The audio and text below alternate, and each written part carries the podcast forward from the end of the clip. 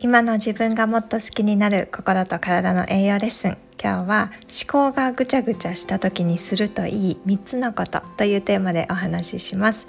おはようございます。ホリスティックヘルスコーチのゆきこです。今週も聞いてくださってありがとうございます、えー、皆さんは何かねやらなきゃいけないとか向き合わなきゃいけないことがあるんだけど他のことが気になってなかなか手がつけられないとか今の自分でいいのかこの先このまま自分はどうなってしまうんだろうっていうね不安や焦りにばこう漠然としたものに駆られたりとか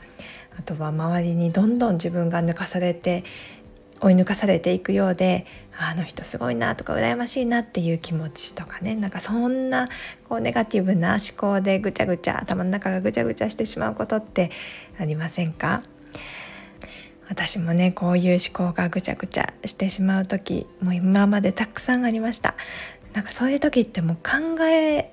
すぎてしまって自分の頭の中で。でどんどんそれがねもう良くない方向に考えてしまうから余計に落ち込んだりしてね負のループに陥ってましたそうやって思考がぐちゃぐちゃしている時ってこう悩んでいるとこう全部自分の心のね矢印が外側に向いてしまっている状態なんですよね。あどうしようとかって焦っていろいろその時にね解決策を調べたりとか新しい情報を入れようとしちゃうので余計にいっぱいいっぱいになってしまうっていうこともあると思います。そもそもあとはねこう追い追い抜かされてるように感じるっていうこともこう私があなるほどなと思ったのをねちょっとどこかで聞いたことがあって自分が前を向いている状態だと本当に前しか向いてないからこう追い抜く人しか見えないわけですよね。本当は後ろにもっともっとたくさんの人がいるのに。だからそうやって焦ってしまう。でそもそもそうやってなんか追い抜かされるとか後ろにいるとかなんかそういう人と比べること自体がねそもそもナンセンスな話で何をね幸せとか成功かって思うかっていうことも何を目指しているかとか向かう先も一人一人が違うからもうただただもっともっとその外側に向いてる矢印を自分に向けて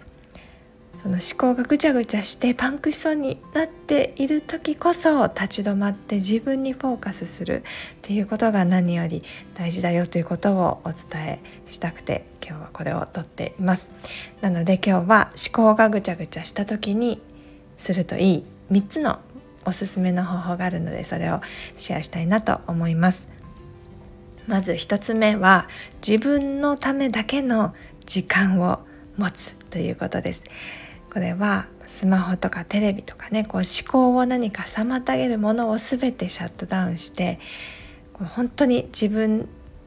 だけの無の時間無になれる時間を確保してください。で時間が取れない方は本当に5分とか10分で大丈夫です。いつもよりねちょっとだけ早く10分早く起きてみるとかあとはお風呂にね入ってる間とかあとは電車とかバス車乗ってる移動中とかでもどこでもできます。なのでそうやって自分と比較してしまうような何か焦りとか不安ネガティブな感情を感じるものを全てまずはあのシャットダウンするっていうことが大切です。でその後ゆっくり深呼吸をしてまずは今の自分今何を自分は感じてるかっていうのをそのまま認めてあげてください。自分は今イライラしてるのかな？焦ってるのかな？あの人と比べて落ち込んでるのかな？ダメな母親だって自分を責めてないかな？みたいな。そんな感じでどんな感情でもネガティブな感情だったとしてもあこういうふうに今は思ってるんだなってことをまず客観的に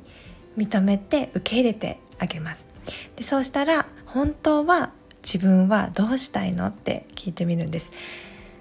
私もね今までも周りの人すごい人を見てあいいなとかすごいなと思って自分はまだまだだなってあの思うこと今でもあります。でもそうやって自分にねフォーカスしてじゃあ自分ってその人に丸ごと変わりたいの？って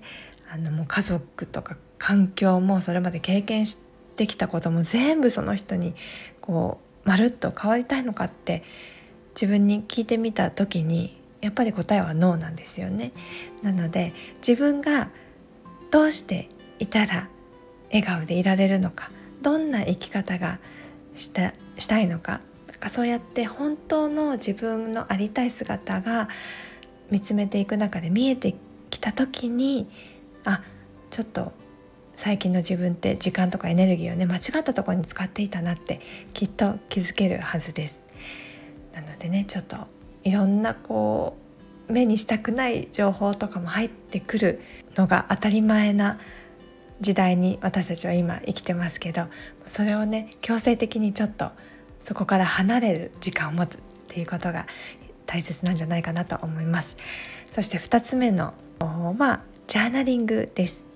ジャーナリング聞いたことある方も多いかなと思います。ジャーナリングっていうのは頭の中に浮かんだこととか自分が思ったことなどを紙に書いていくことです。これをただ頭でね思うだけじゃなくて実際に手を動かして紙に書いていくことで自分の内側と向き合うことができるんです。なのでねこうジャーナリングって書く瞑想というふうにも呼ばれています。よくねあの日記と違うんですか？というふうに質問を受けたこともあるんですがえーと、ジャーナリングっていうのは自分自身の内側を知るためのもので日記は日々の記録をするものです。そう。で書く内容もジャーナリングは自分の感情を主に書いていくんですが日記はねこう今日やったこととかこんなことがあったとかね自分を取り巻く環境のことをね主に書いたりしますよね。なのでそういった違いがあります。でジャーナリングをねしてみるとこう実際に不安とか悩みをね言語化できるので解決策が自分で導き出せたりとか本当にこう脳内のお掃除ができる感覚になれますこうそのままでどんな感情を持ったっていいんだっていうね自分ありのままの自分を許せるようになれるなる練習ができます。はい、でこのジャーナリングのやり方もいろいろあって特にねこれこういうふうにやんなきゃいけないという決まりはねあの私は特に言ってないんですがでおすすめはあの朝一番に書くことです。これモーニングページっていうふうにも言われるやり方なんですけど私たちって起きたばかりの半分まだね脳みそが寝ているような状態。完全にこう起きていない状態の時って潜在意識自覚されてない意識ですよね。そこの自分の内側とつながることができる。自分と対話できる時間なんです。なのでそうやって朝ね起きて一番にこうノートに何でしょうねこう今思ってること不安に感じてることとかバーって書いていったりあとはそうですねこそもう起きて覚えてなんか夢を見たらその夢を書いてみたりとかその今朝の起きた時の気分とか体調あとは今日の楽しみなこととかね今日の決意とかをね書いてみたりするのもとってもおすすめです。あとは朝じゃなくて夜に書くっていうのもあってこれはあの感謝日記としてあの書くジャーナリングですね今日一日の良かった出来事とかを書いていくんですけどなぜそのね良いことが起きたのか。その出来事が自分の一日にどれだけ影響があったかとかと仮にその出来事が起こらなかったらその日はどうなっていたんだろうっていうふうに考えていくのもあります。あとは未来の自分と対話するっていうやり方のジャーナルもあります。これはその週とか月の初めに、まあ、1週間だったら週の終わり1ヶ月だったら月の終わりの自分に向けて本当お手紙を書く感じであのジャーナリングを書いていきます今ね私はこういうことを感じていてじゃあ今週末それか今月末にはこういうことを期待しているこうなっていたいなっていう願望とかをね書いていくとその1週間後1ヶ月後に見返した時にあこういうふうに思ってたんだなとかこういうふうに成長できたなっていうのをね感じられたりもできます。はい、なのでジャーナリングねあのぜひ興味ある方はあのやってみてください。はい、そして3つ目の方法が、えー、瞑想です。瞑想もねあのメディテーションかなりこうよく聞かれるようになったことだと思うんですがまだねこう瞑想って聞くとあなんかちょっと怖いとか何でしょうねこう座禅を組んで目を閉じて静かな場所でなんかこう唱えてるみたいな そんなイメージもねまだまだ持ってる方もいらっしゃるかもしれません。でもメディテーション瞑想ってあの決して特別なものじゃなくてすごくあの柔軟性があるものなんですよね。いろんな形があります。なので自分に合ったあのやり方であの普段の生活に取り入れられるものなんです、まあ、瞑想ってじゃあそもそも何なのかっていうとあの簡潔に言ってしまえば自分のそれこそ内側と向き合うトレーニングなんです。こうイライラとかね不安疲労感が溜まってる時は自分自身の状態を見つめて本当にそういうストレスのある思考とか感情から精神的に解放される空間を作ってあげるっていうのがとても大切なんです。なので瞑想することでこう考えてる頭を休める。そして今この瞬間っていうのに集中すること。これマインドフルネスっていうね言葉もよく聞かれると思うんですが今この瞬間に集中してこう何も考えないとかね頭を空っぽにするっていうことの練習になります。で瞑想のやり方もね正解不正解はありませんさっき言ったようにこう、ね、瞑想ってこう座って呼吸に集中してみたいなそういうのだけが瞑想ではないんですなんか本当にこうよく動的瞑想とも言われますけどもエクササイズしながら何か走ったり歩いたりしながらその動いていることだけに集中したりとかあとはあの私も何度かシェアしたことがあるマインドフルイーティングですよね。食べる瞑想五感を使って本当に目の前の食事だけに集中するあの香りとか食べた時の食感とか見た目とか、ね、あのそういった五感を使って味わうっていうことを通してマインドフルな状態になることができます。で私もそうですね瞑想を本格的にあの習慣にしてから、えーと、と2年ぐらい経つんですけどなんかストレスが